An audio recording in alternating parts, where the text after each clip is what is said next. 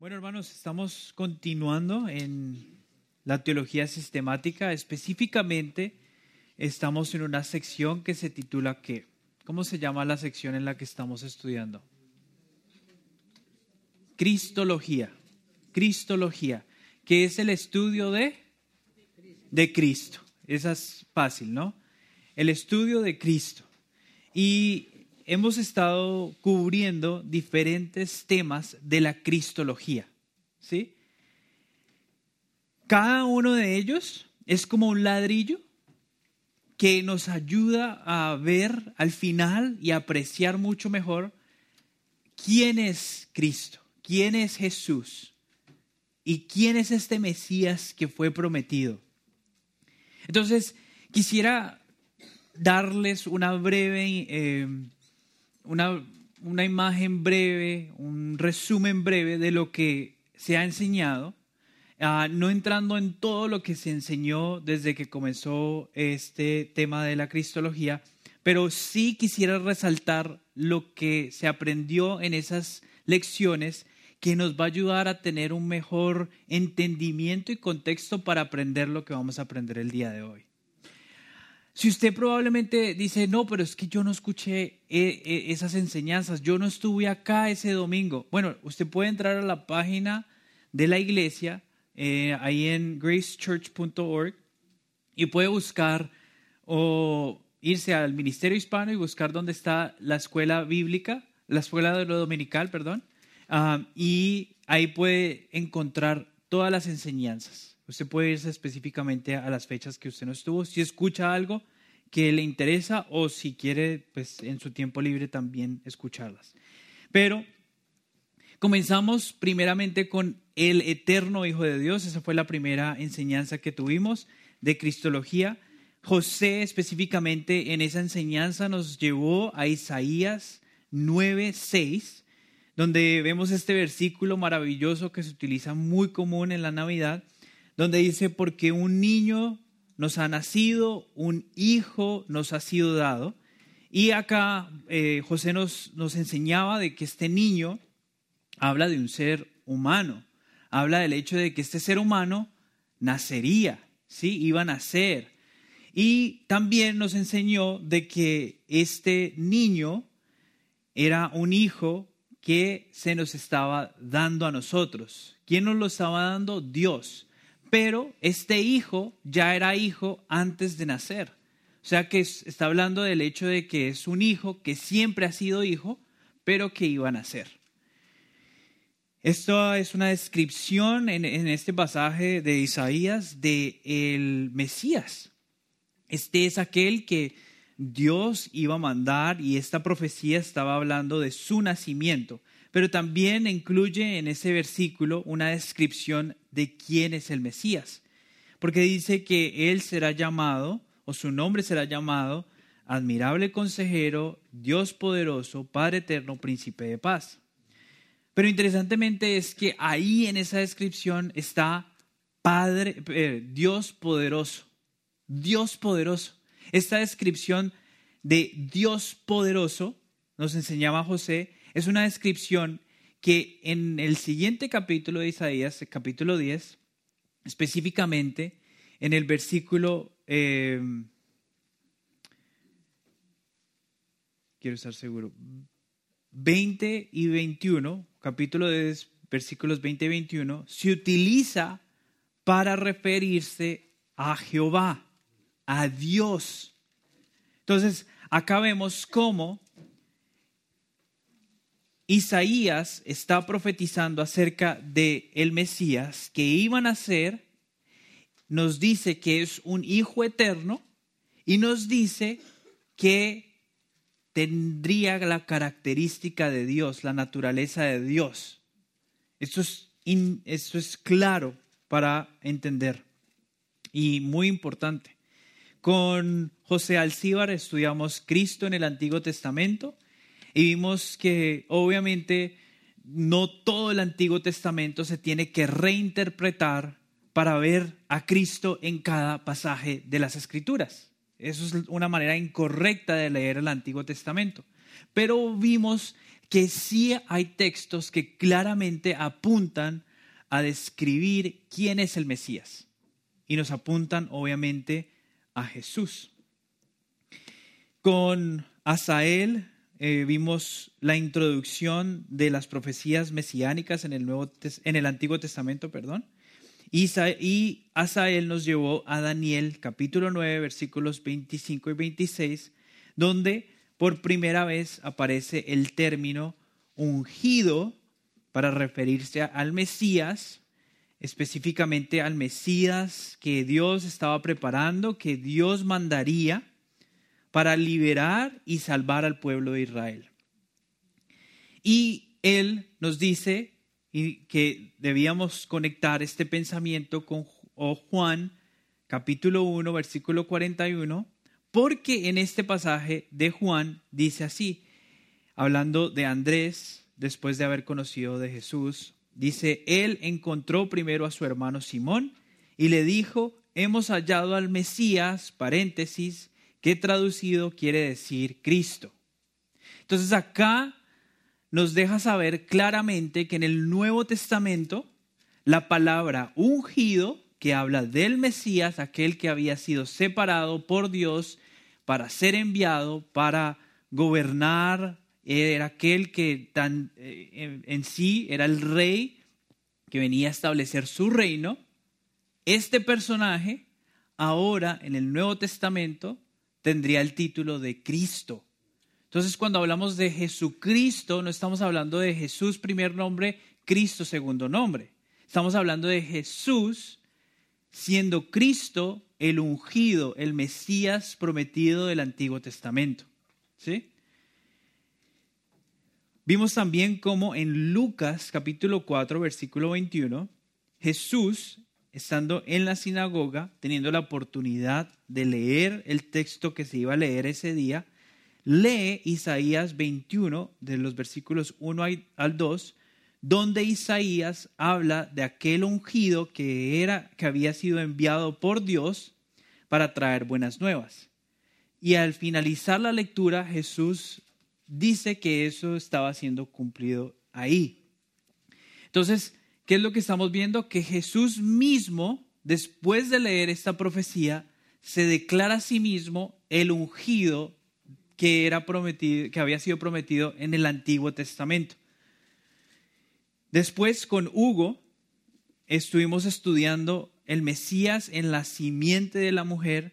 Este es un estudio de Génesis capítulo 3 versículo 15, cuando después de la caída Dios mismo habla a la mujer, a Adán y a la serpiente, pero en el versículo 15, hablando específicamente a la serpiente, dice, pondré enemistad entre tú y la mujer entre tu simiente y su simiente, él te herirá la cabeza y tú herirás el, y tú lo, lo herirás en el talón. Hugo nos explicó que la simiente estaba hablando de una descendencia, quería decir que de la descendencia de Adán y Eva vendría eventualmente un varón y este es el varón que heriría a la cabeza de la serpiente. Esto no solamente es de herir, sino que en verdad lo iba a destruir, iba a ser victorioso de la serpiente y la serpiente acá obviamente es Satanás. Este se conoce como el protoevangelio, algo que eh, nos enseñó Hugo. ¿Y alguien me puede decir qué significa protoevangelio? Si se acuerdan de esa clase. Proto es qué? Primero, ¿ok? Para aquellos que no. Primero. Evangelio es qué? ¿Qué es lo que significa la palabra evangelio? Buenas nuevas. Entonces, se llama el protoevangelio porque en sí ahí ya vemos como Dios promete que alguien vendría a liberar la humanidad. ¿Ok? Y obviamente nadie, ninguno de nosotros tiene el poder para derrotar a Satanás. ¿Por qué? Porque somos seres pecaminosos. En sí, aun cuando no está ahí, implícitamente podemos darnos cuenta de que este personaje tendría una naturaleza divina para poder llevar a cabo y cumplir esto que se estaba prometiendo. Después, eh, el domingo pasado, con Esteban, estuvimos estudiando el Mesías, el Hijo de Dios, en el en Salmo capítulo, en el Salmo segundo, en el segundo Salmo. Y ahí, eh, específicamente en el versículo 7 del Salmo 2, se habla, bueno, en el versículo 1 habla del ungido, versículo 7 habla del Hijo engendrado. Y eh, Esteban nos explicaba de que este ungido del cual el Salmo 2 está hablando es el Mesías. Y nos da a entender de esta persona que había sido apartada por Dios y enviada para liberar y traer eh, y salvar al pueblo de Israel. Esta, esta persona vendría como alguien de la realeza, alguien que iba a ser un rey. De hecho, nos describe ese salmo que las naciones, los líderes de las naciones, lo adorarían. Y no dice que lo van a adorar, no, exige que las naciones lo adoren. Entonces acá vemos cómo este líder, que es el Cristo, que es el ungido, aquel que Dios enviaría, Dios ordena a las naciones que lo adoren a Él. Interesantemente porque ustedes saben de que Dios claramente en la ley rechaza y exhorta a la gente a no adorar a ningún otro Dios. La idolatría era un pecado que Dios no quería, lo desechaba, le parecía detestable. Pero vemos cómo el mismo Mesías al cual Dios enviaría, que ya estamos teniendo la idea clara de que en el, Antiguo Testamento ya nos está dando la idea de que tendría la naturaleza de Dios, iba a ser de naturaleza divina, Dios está diciendo que éste iba a ser adorado. Vemos también cómo se habla de este ungido como hijo de Dios en el Salmo capítulo 2. Y aprendimos con eh, con Esteban de que la referencia de hijo de Dios en sí no significaba lo que para nosotros significa cuando hablamos de nuestros hijos, en el sentido de que, claro, sí significa de que hay una relación, pero no significa de que en algún momento el padre no era padre porque su hijo no había nacido, o que el hijo no era hijo porque no había nacido, sino que nos habla de una relación que existe dentro del Padre como Dios y el Hijo como Dios, el cual es una relación que existe eternamente. Tampoco quiere decir que el Padre, por ser Padre, tiene más autoridad que el Hijo. De hecho, su relación en esa área es totalmente igual. Deben ser adorados igual. Cuando hablan lo que hablan, esa autoridad venga del Padre o venga del Hijo y los dos se representan mutuamente. Así que vimos esa, esa explicación de parte de Esteban muy clara. Ahora, cuando llegamos al Nuevo Testamento, interesantemente, usted no va a encontrar ningún versículo que diga Jesús claramente, yo soy Dios. No lo hay. Entonces la pregunta es, ¿es Jesús el Cristo? ¿Es Jesús el Cristo? Y si es Cristo, ¿es Dios? ¿Y cuándo se hizo Dios? Cuando nace, cuando crece, cuando está aprendiendo de quién es Él, después de ser bautizado. Bueno, sabemos de que hay personas que consideran de que en algún momento Jesús no fue Dios. Y hay otras que niegan totalmente la deidad de Jesús, basado en que muchos de ellos dicen, Jesús nunca dijo que era Dios. Pero hoy vamos a estar contestando estas preguntas, porque son importantes para nosotros entender quién es Jesús y si en verdad Jesús es Dios. Esto en verdad es un pensamiento muy importante y es de tanta importancia, no solamente para nuestra salvación, sino también para nuestro crecimiento espiritual. De hecho, un teólogo dice, la deidad de Jesucristo es una doctrina que, hay, que no solamente hay que entender y creer, es su gloria que brilla a través de las escrituras y cautiva a la gente para servirle. ¿Por qué, les, ¿Por qué servimos a Cristo? Bueno, servimos a Cristo porque nosotros afirmamos que Él es Dios. No le servimos porque sí. La importancia de entender quién es Jesús. Estamos hablando de este misterio del el Dios hombre. De hecho, en la teología, si usted le gusta leer, usted va a encontrar que hay, un hay una terminología que se utiliza para hablar del Dios hombre. Esto es la unión hipostática. Y es una terminología que probablemente hasta toma muchas palabras para describir algo que simplemente significa de que Jesús era 100% hombre y era 100% Dios.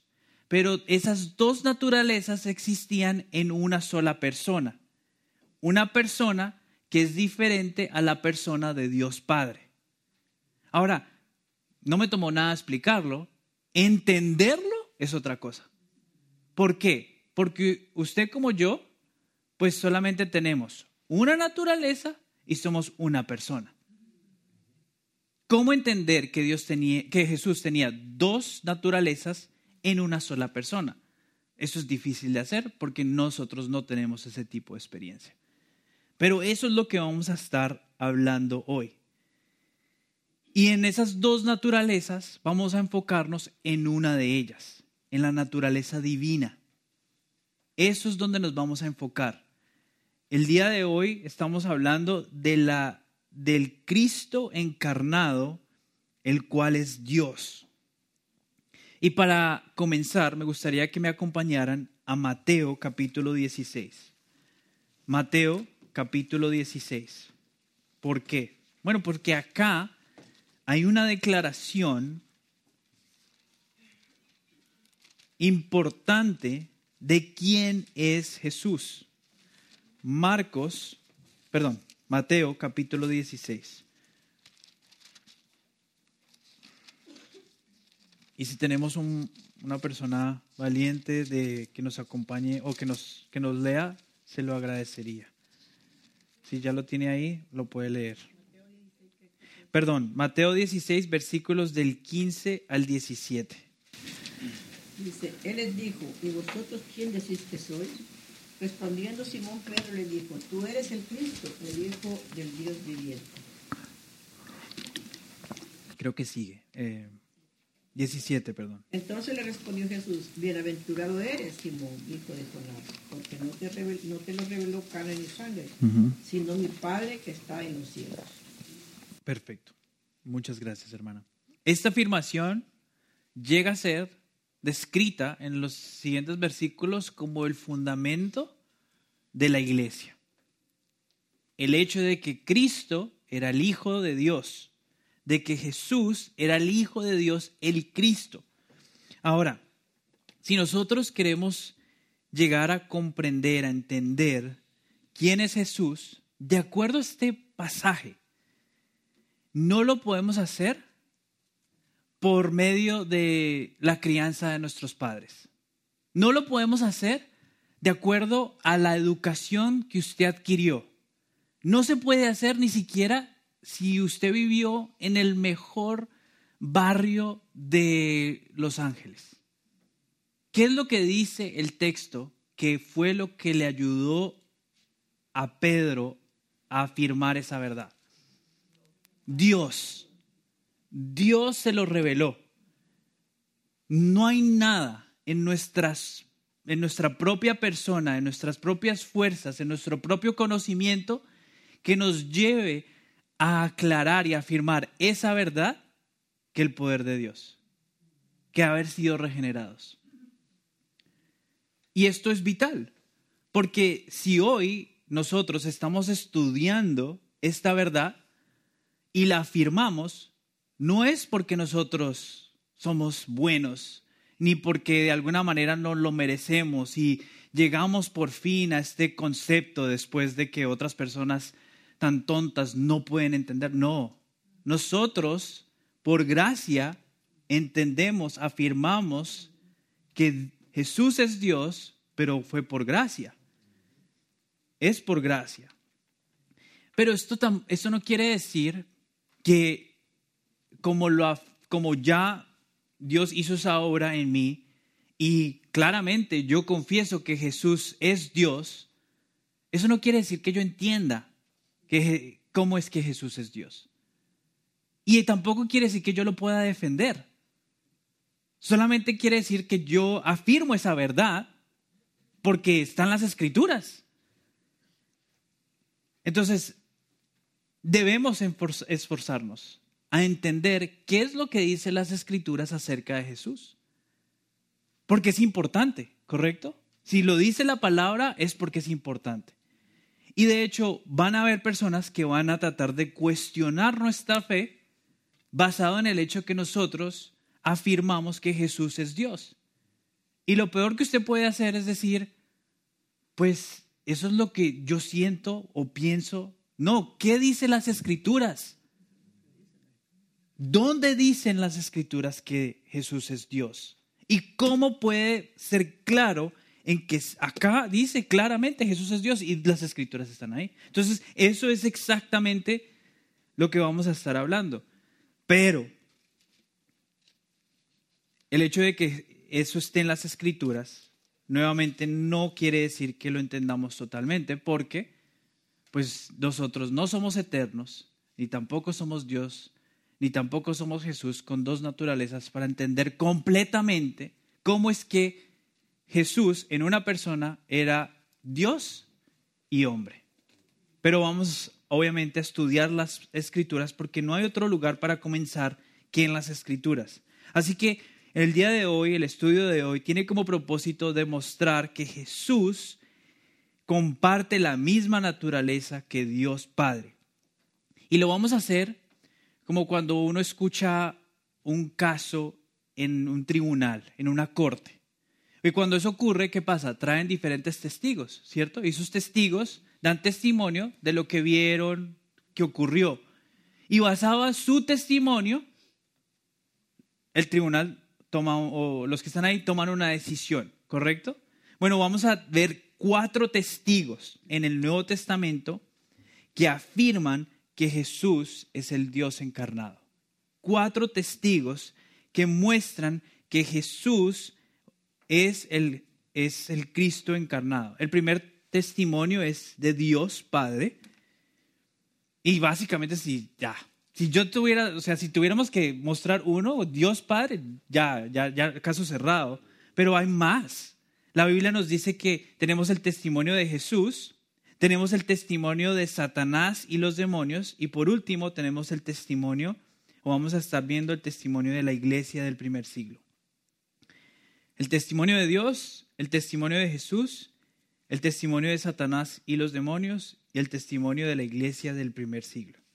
Así que entremos a ver entonces el testimonio de Jesús, perdón, el testimonio de Dios Padre. Hay dos ocasiones en las que Dios Padre se refiere a Jesús. Habla de Jesús y da una descripción de lo que él veía y consideraba a Jesús.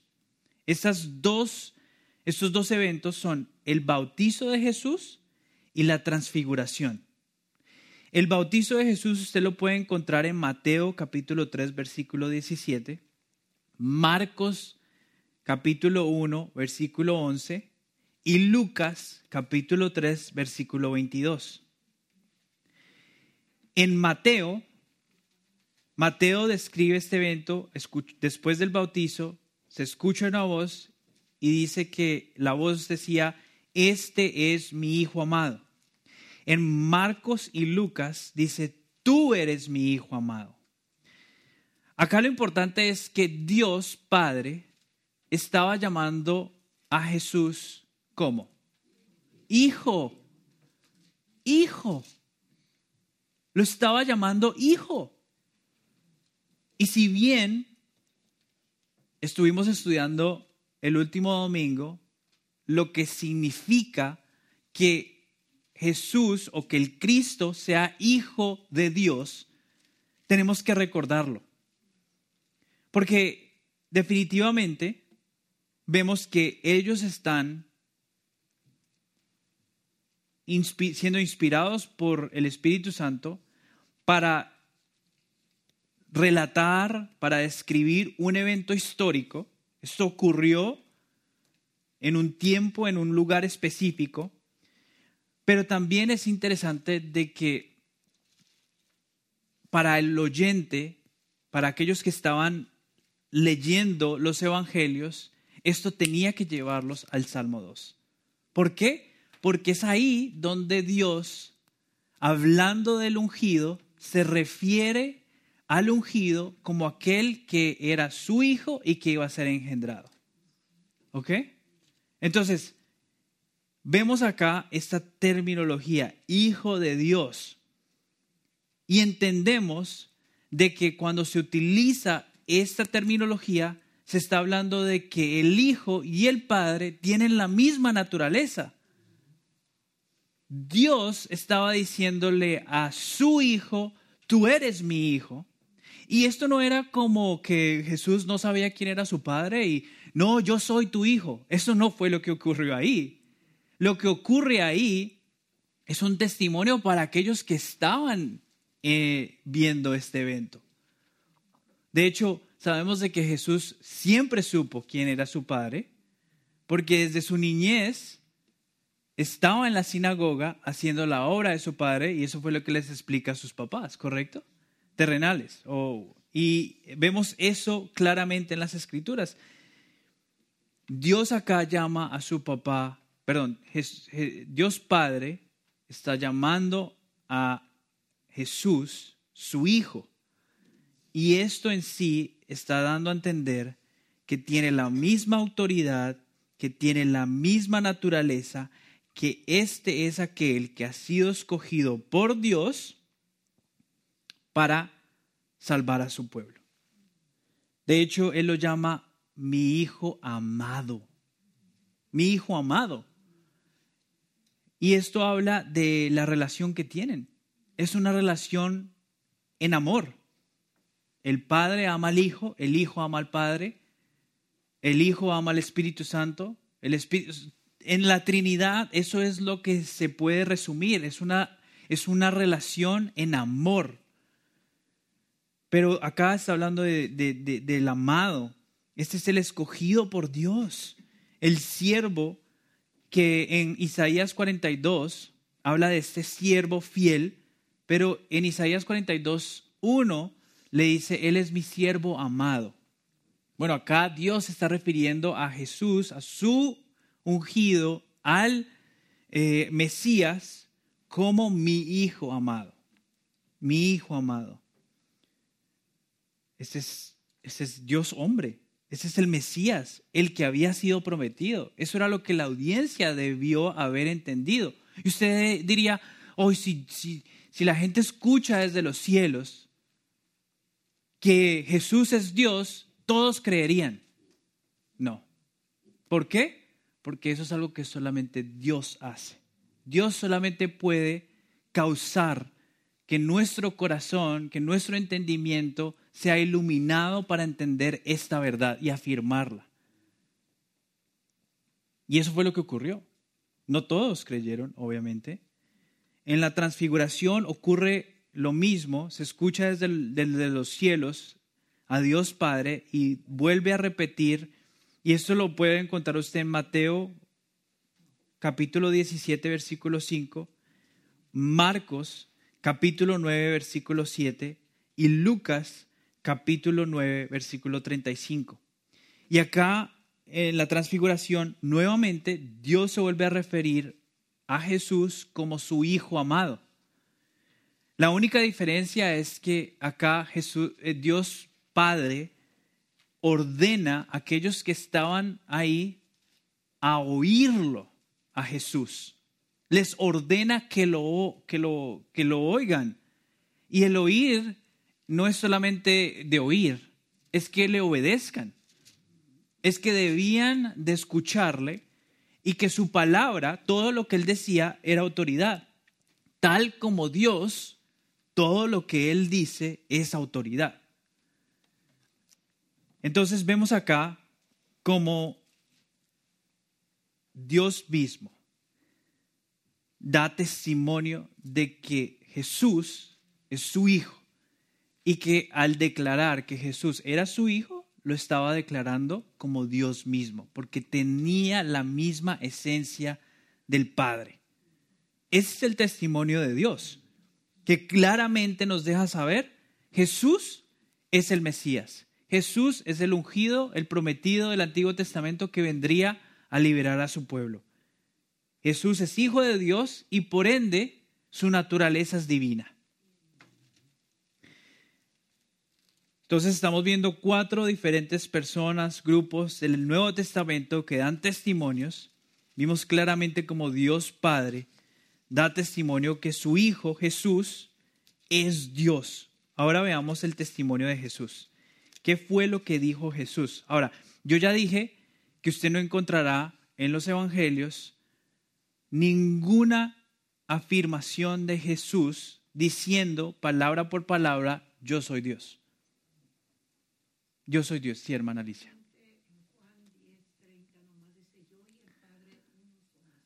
Correcto, pero no dice por palabra, exacto, muy bien. Y vamos a ver cómo, obviamente, aun cuando no dice yo soy Dios, si hay afirmaciones como la que nos compartió Alicia, donde es explícito, es obvio que lo que él está diciendo es yo soy Dios, aun cuando no está utilizando esas palabras.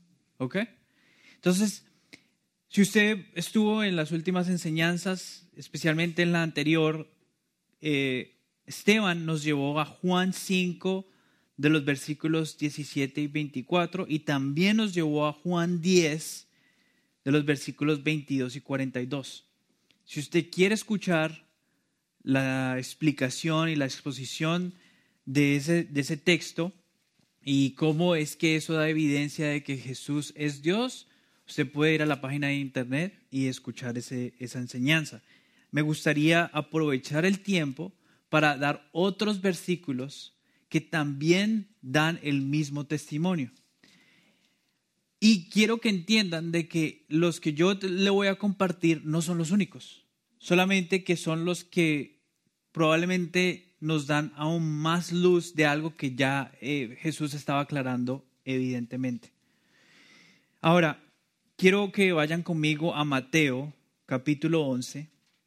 Mateo capítulo 11, versículos del 25 al 27. Mateo capítulo 11.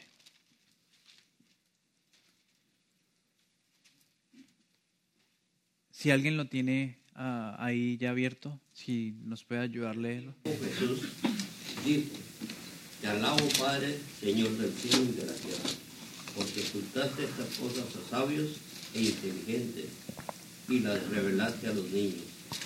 Sí, Padre, porque a ti fue de tu agrado.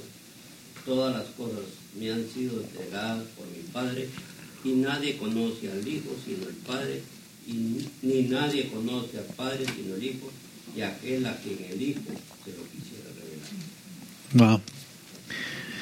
Algunos de estos versículos, hermanos, se predican solos. O sea, no, no, hay, no hay mucho que expandir, ¿no? Pero, de todas maneras, quisiera resaltar algunas cosas que Jesús está hablando acá.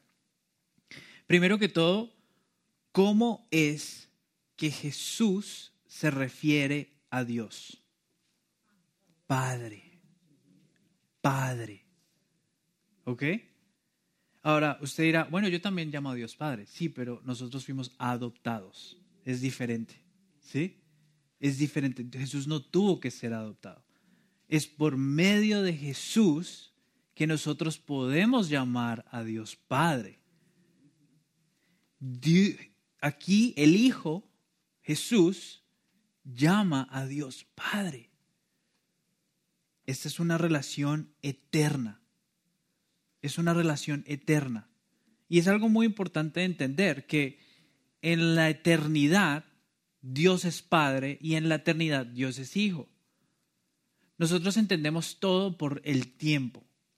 Cuando usted habla de un evento, usted sabe que el evento comienza y el evento termina, ¿cierto? Nuestra vida es un evento. Comienza, sabemos cuándo nacemos y sabemos que algún día también vamos a morir y ahí se termina ese evento. Todo tiene, una, todo tiene una línea del tiempo porque dependemos del tiempo. Fuimos creados así y el tiempo está pasando.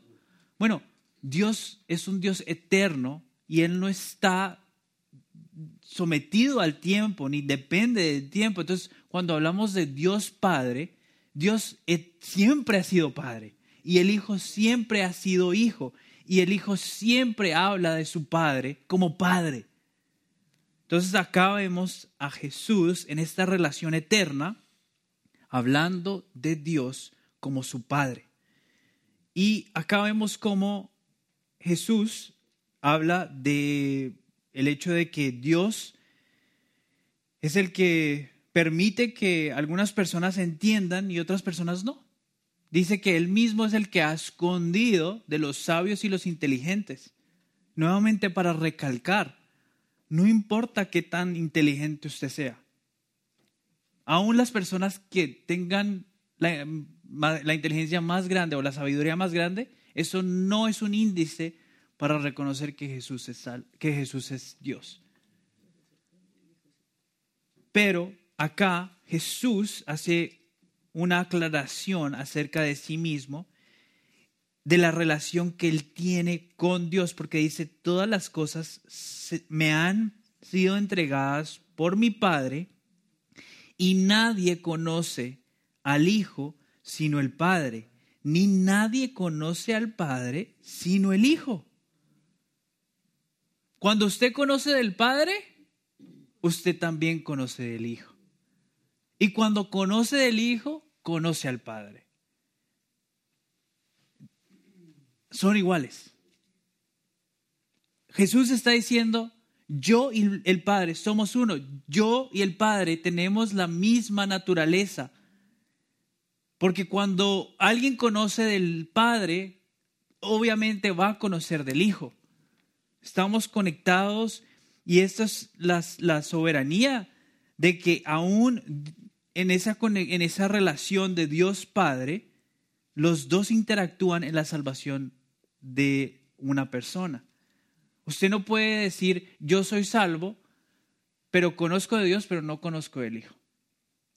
Ni tampoco se puede hacer viceversa. Pero este rol de, mediador, por decirlo así, es un rol que no se está, no, no, no, podemos describir a ningún hombre desde, desde ese punto de vista. Ningún hombre puede decir, un hombre pecador puede decir, que puede ser el mediador entre Dios y el hombre. ¿Por qué? Porque es un pecador. Pero acá tenemos a un humano, el Dios hombre, haciendo esta aclaración como mediador entre Dios y los hombres. Un teólogo dice, quien mantiene esta relación con el Padre no puede concebirse como criatura. Y es la realidad. No podemos escuchar ese, ese texto y pensar de que Jesús solamente era humano. No lo podemos hacer. ¿Por qué? Porque no hay un hombre pecador que pueda ser el mediador entre Dios y los hombres cuando no es santo como Dios. Tiene que tener la misma naturaleza. Ahora, vayamos a Juan, Juan capítulo 8. Y una nota como para saber es que uno de los propósitos de Juan y del Evangelio de Juan era presentar a Jesús como Dios. Era presentar a Jesús como Dios. Por eso muchos de los pasajes que nos dan testimonio claro de que Jesús era, es Dios vienen de Juan. Ahora, Juan capítulo 8, versículo 57 al 59. Otra persona que nos ayude a leer este pasaje, por favor. hicieron los judíos, aún no tienen, aún no tienen 50 años, y visto a Abraham. Jesús les dijo, de cierto, de cierto digo, antes que Abraham fuese, yo soy. Tomaron entonces piedras para arrojárselas, pero Jesús se escondió y salió del templo y atravesando por, por el medio de ellos se fue. Perfecto. Muchas gracias, hermana. Entonces, acá vemos cómo Jesús está hablando de algo que resulta en casi que lo apedrearan, que lo mataran. Es este tipo de versículos, de, que, incluyendo este, hace parte de 13 frases que encontramos en el Evangelio de Juan, que se llaman las frases yo soy. Yo soy. Y dentro de este conjunto de frases yo soy, hay frases en las que Jesús dice yo soy y añade una ilustración divina, o sea, que lo hace eh, la indicación de que Él es Dios. Por ejemplo, yo soy el pan de vida, yo soy la luz del mundo, yo soy el buen pastor, yo soy el camino, la verdad y la vida. Ahora, hay otras grupos, dentro de esas trece eh, frases, hay otras que Jesús utiliza este yo soy para referirse a sí mismo como el yo soy, como es en este versículo de Juan 8. ¿Y qué es lo que está haciendo Jesús? Bueno, Jesús utiliza esta manera de hablar de sí mismo porque en el Antiguo Testamento, específicamente en Éxodo capítulo 3, versículo 14, es el nombre que Dios mismo se da a sí mismo. Éxodo capítulo 3, versículo 14 es donde Moisés, siendo llamado a ser el libertador de los egipcios de su esclavitud, ah, porque los judíos estaban siendo esclavos ahí en, en Egipto, y Moisés, tímido y sin saber exactamente qué era lo que va a hacer, le dice a, Dios, bueno, dime entonces, ¿cómo es que le voy a hablar a los líderes israelitas? ¿Quién le digo que me mandó? Y en el versículo 14, esa es la respuesta de Dios. Y dijo Dios a Moisés, yo soy el que soy. Y añadió, así dirás a los israelitas, yo soy, me ha enviado a ustedes. De hecho, yo soy es el verbo que termina siendo el nombre Yahweh o Jehová. Jehová, Yahweh, esa combinación de, de letras en el hebreo es lo que se utiliza como yo soy. Es el verbo ser. Entonces, cuando vemos que Jesús se refiere a sí mismo como yo soy, es claro, o fue claro para la audiencia, de que él se estaba llamando a sí mismo Dios. Estaba refiriéndose a sí mismo como Jehová, Yahweh, el Dios, Dios. MacArthur dice acerca de ese versículo, el Señor una vez más se apropió del nombre sagrado de Dios como Dios eterno que existía antes de Abraham. Porque no solamente vemos que el mismo Jesús está diciendo yo soy, sino que también dice antes de Abraham yo soy. Está dando a entender algo que es un atributo de Dios, que Dios es eterno. Y los mismos judíos, pues obviamente cuestionaban porque Jesús se veía joven, 50, o sea, ellos dicen 50 años, esto no está diciendo que Jesús tenía 50 años, pero están solamente viendo sus, cómo se ve y dicen, bueno, obviamente tú no pudiste haber conocido a Abraham, pero les dice, no, antes de Abraham yo soy. Ahora, Usted dirá, bueno, pero ¿cómo, ¿cómo podemos saber que en verdad ellos entendieron que Jesús estaba diciendo Dios? Bueno, ¿cuál fue la reacción de los judíos ahí? ¿Qué dice el texto? lo querían ape- apedrear. Ahora, en el Antiguo Testamento, si alguien se declaraba como Dios, lo tenían que apedrear. Entonces, ¿qué es lo que nos indica ese texto? Que ellos entendían que Jesús se estaba llamando a sí mismo Dios. Dios. Ahora, vamos a otro texto de la Biblia. Vamos a Juan 14, en los versículos del 8, por, primero de los versículos del 8 al 11. Juan 14, de los versículos del 8 al 11. Felipe le dijo, Señor, muéstranos al Padre y nos basta. Jesús le dijo, tanto tiempo hace que estoy con vosotros, ¿no me conoces, Felipe? El que me ha visto a mí, ha visto al Padre. ¿Cómo pues dices, muéstranos al Padre? ¿No crees que yo estoy en el Padre y el Padre en mí?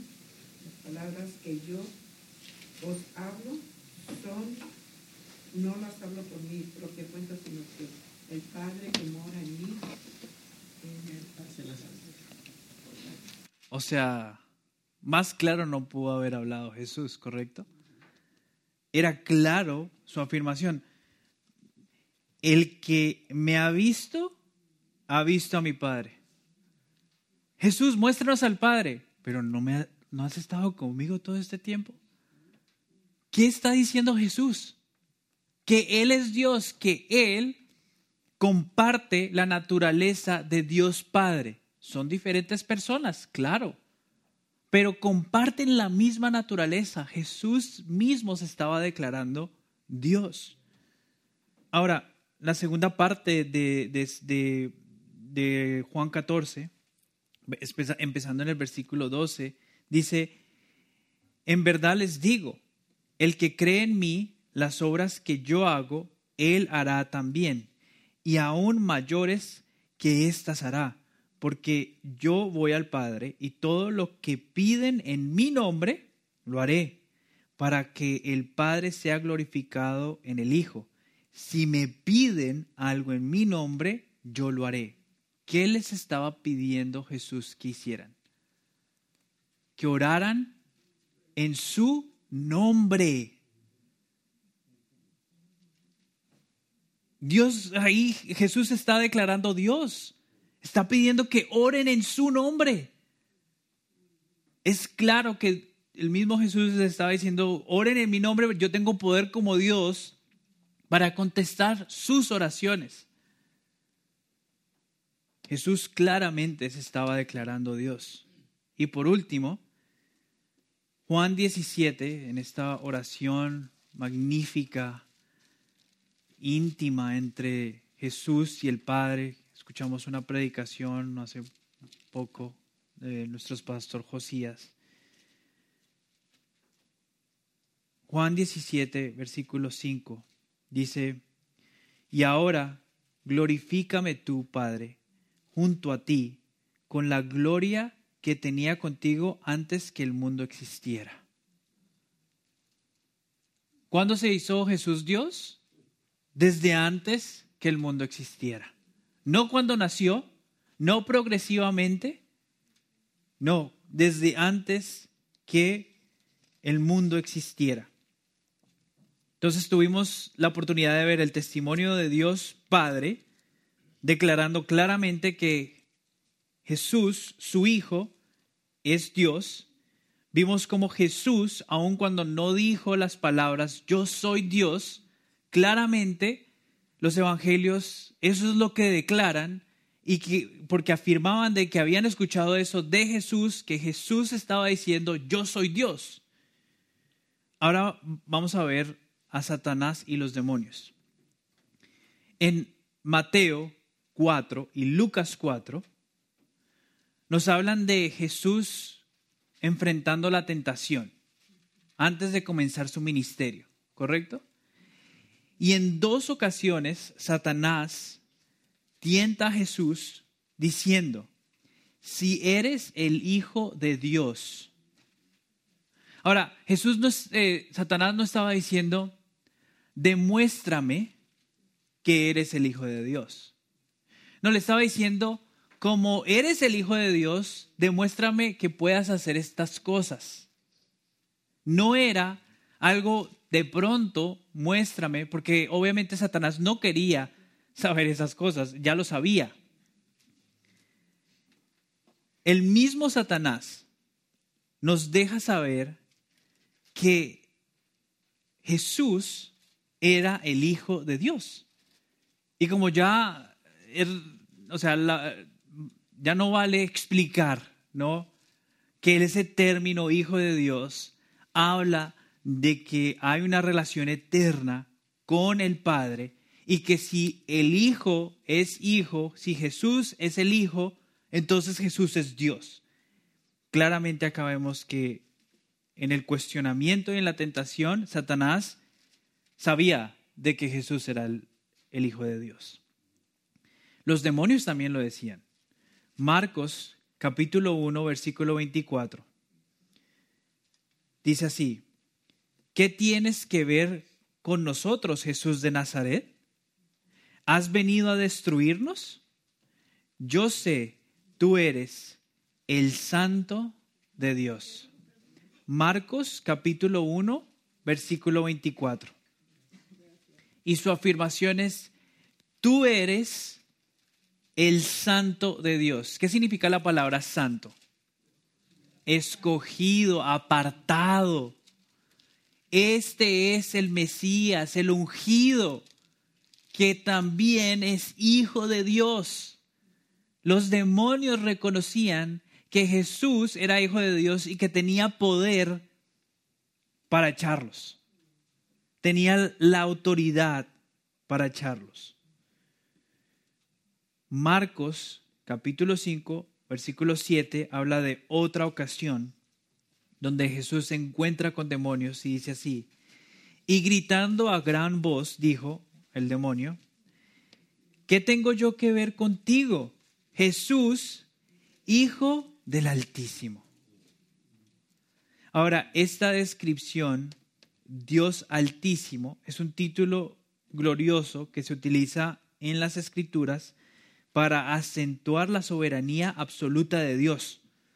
Se puede ver eso en el Antiguo Testamento en Génesis 14, 19, Deuteronomio 32, 8 y en otros versículos. Acá, claramente, Satanás y los demonios reconocían que Jesús era el Hijo de Dios y que Jesús, por ende, era Dios. Era Dios. Dios daba testigo, eh, era testigo de eso, daba testimonio de eso. Jesús habló claramente en palabras que se entendían que Él era hijo de Dios. Satanás y los demonios declaraban esa misma verdad. Pero entonces, ¿qué entendió la iglesia? ¿Qué es lo que la iglesia entendió acerca de todas esas afirmaciones? Bueno, vamos a Colosenses, capítulo 1. Colosenses capítulo 1 versículos del 15 al 20. Colosenses capítulo 1, versículos del 15 al 20. Y ahora sí, si alguien... Él es la imagen de Dios, invisible, el primogénito de toda creación, porque en Él fueron creadas todas las cosas, las que hay en los cielos y las que hay en la tierra, visibles e invisibles sean tronos, sean dominios, sean principados, sean potestades, todo fue creado por medio de Él y para Él. Mm. Y Él es antes de todas las cosas, y todas las cosas en Él subsisten. Y Él es, y Él es en todas las cosas, y todas las cosas en Él subsisten. Y Él es la cabeza del cuerpo, mm. que es la iglesia. el que es el principio, el primogénito de, entre los muertos, para que en todo tenga la preeminencia. Mm. Por cuanto agradó al Padre que en él habitase toda plenitud y por medio de él reconciliar con, consigo todas las cosas, así que están en la tierra así las que están en la tierra como los que están en el cielo, haciendo la paz mediante la sangre de su. Por medio de él, repito, ya sean, ya sean las que están en la tierra. Ah, bueno, sí, es que estoy leyendo otra traducción. ¿Qué entendieron la iglesia? O sea, ese, e-, esos versículos ya. O sea, yo los leemos y es claro que la iglesia entendió quién era Jesús. Pero déjenme resaltar algunas cosas.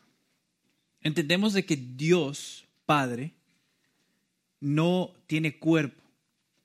¿Correcto? Dios Padre no tiene cuerpo, entonces es por ende invisible. Eso lo dice el Antiguo Testamento y es exactamente lo que Pablo está afirmando acá.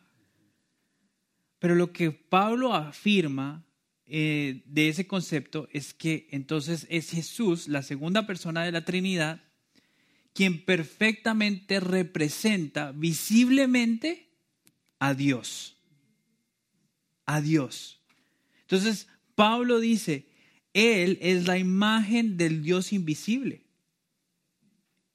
Y Juan, capítulo 1, versículo 18, dice, nadie ha visto jamás a Dios, pero el ungénito de Dios es el que ha hecho o dado a conocer al Padre. Esta es la afirmación de la iglesia primitiva, de la iglesia del primer siglo, que Jesús había hecho conocer visiblemente a Dios Padre siendo hijo de Dios, siendo Dios. Pablo entendía que todo aquel que, que, quisiera ver a Dios lo podía ver físicamente en la persona de Jesús. Jesús exhibe todos los atributos de Dios. Y Pablo dice que Él es el primogénito. Esto no quiere decir de que pues hay un primero, entonces hay un segundo, o antes de ser primero, pues no había nadie. No, esto no está hablando de una línea del tiempo, ni tampoco está hablando de jerarquía, de que el primero, segundo. Está hablando de la preeminencia de Jesús. Pablo se está refiriendo a Jesús como el supremo de la creación. De hecho, en Romanos capítulo 11, versículo 36, tenemos esta doxología de Pablo alabando a Jesús diciendo, porque de Él, por Él y para Él son todas las cosas, y a Él sea la gloria para siempre. Aquí está la preeminencia, la supremacía de Cristo. Y dice ahí también Pablo que todo fue creado por medio de Él. Interesante. ¿Por qué? Porque Dios es el único que tiene poder para crear. Nosotros podemos ensamblar con lo que ya has creado, crear algo más, pero nosotros no tenemos el poder para de la nada crear algo. Solamente Dios. ¿Y qué es lo que está diciendo acá Pablo claramente? Que Jesús estuvo también ahí con Dios Padre como parte de la creación como parte de la creación. Un teólogo dice, la gloria que pertenece al único Dios pertenece también a Jesús como creador y Señor. Pablo después habla de Jesús como la cabeza de la iglesia, nuevamente hablando de su preeminencia en aquel, aquellos que él redimide, pero después hace esta aclaración diciendo que Jesús es la plenitud que Dios es la plenitud de Dios, la cual habita en él.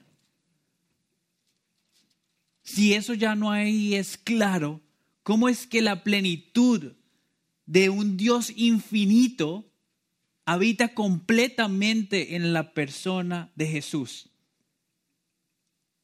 Pablo está diciendo, Jesús es Dios. Es Dios. Un teólogo dice, según la concepción apostólica, hablando de lo que acaba de decir Pablo, en el hombre Jesucristo ha venido la revelación y el reinado de Dios para llevar a cabo la obra creadora y redentora de Dios, para el reflejo de Dios en toda la creación. Es claro que Pablo, como uno de los apóstoles, entendía que Jesús era Dios. Y eso era lo que él predicaba. Jesús es Dios. Vamos a ver un versículo más.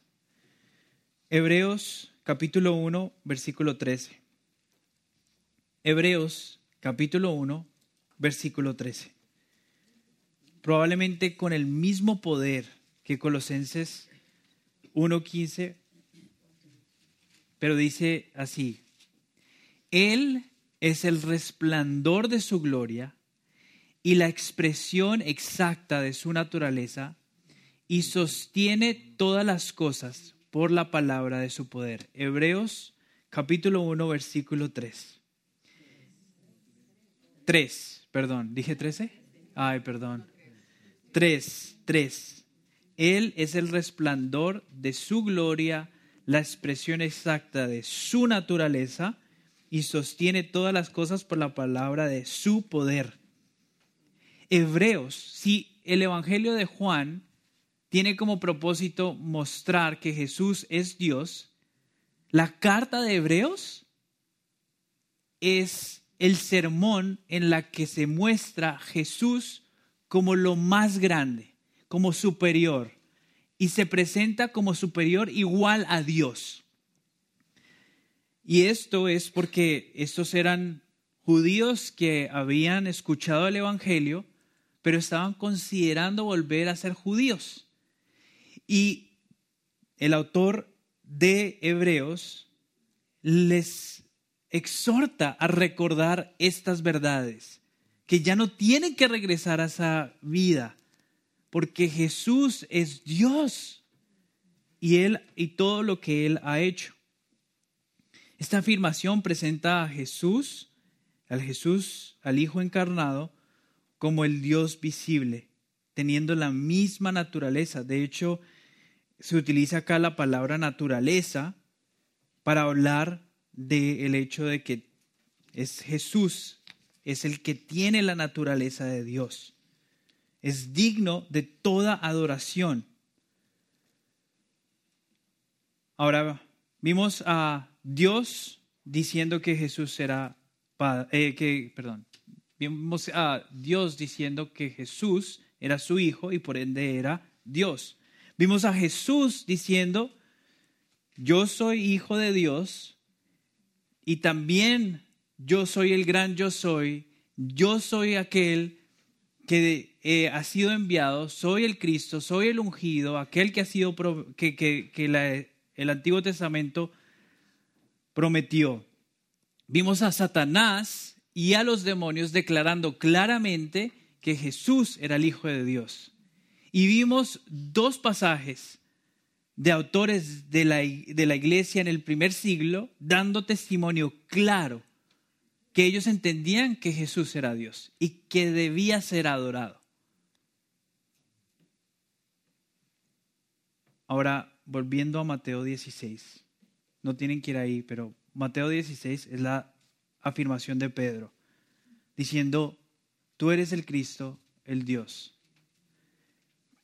un comentarista dice así, ese es el fundamento de nuestra religión, la roca sobre la cual fue edificada la iglesia, la base de toda nuestra esperanza de salvación, de vida e inmortalidad. Todo se resuelve en esto, es decir, en la representación que se hace de la naturaleza y la voluntad de Dios en la persona y oficio de Cristo. Escuchen esto. Si esto falla, estamos perdidos para siempre. Pero si esta roca se mantiene firme, la iglesia está segura aquí y triunfará en el más allá. Si esto es verdad, lo cual es, porque vimos el testimonio, la iglesia saldrá victoriosa. Esto no va a fallar, hermanos.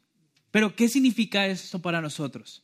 Hermanos, que debemos de predicar esto con convicción, que Jesús es Dios, que Jesús es el Mesías del Antiguo Testamento, que Jesús es el ungido escogido por Dios y que por medio de él hay salvación. Si en esta mañana te has dado cuenta de que no conocías de Jesús, que no conocías de que Él era el ungido, el escogido por Dios, que Jesús es Dios, arrepiéntete. Confiesa tu pecado. Corre delante de Dios y ruega por misericordia. La misma palabra dice que si confiesas con tu boca que Jesús es el Señor y crees en tu corazón que Dios lo resucitó de los muertos, serás salvo. Es un testimonio claro, conciso. Arrepiéntete. Oremos. Padre, te damos gracias, Señor, por tu palabra. Te pedimos, Señor, que nos permitas cada vez más crecer en el conocimiento de tu Hijo amado, aquel que tú enviaste como Mesías, el ungido, aquel que vino a salvar, a redimir.